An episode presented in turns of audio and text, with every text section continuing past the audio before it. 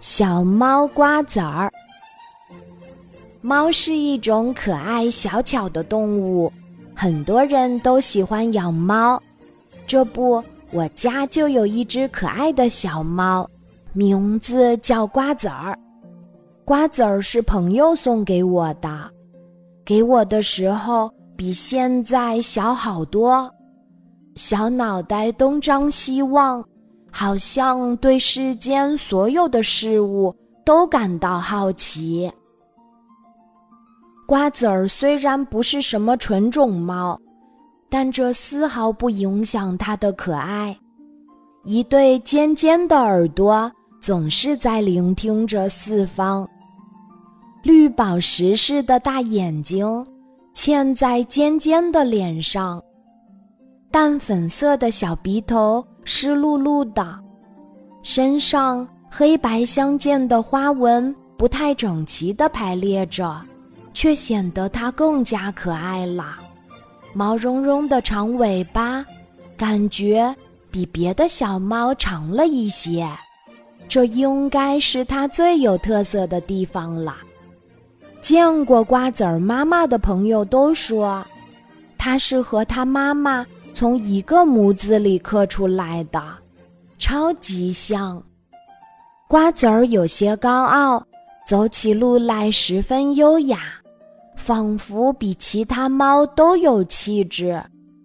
然而眼见不一定为实，他的眼神和动作常常出卖了他。灵动活泼的眼睛，滴溜溜转起来。就全无高傲气质，让人一见就喜欢上了他。这时，你要是拿出一张纸巾来逗他，他就会跟着纸巾跑呀跳呀，和走路时那个优雅的他完全是两个猫。这一对比，未免让人有些无语。当然。活泼机灵的瓜子儿有时也会犯傻。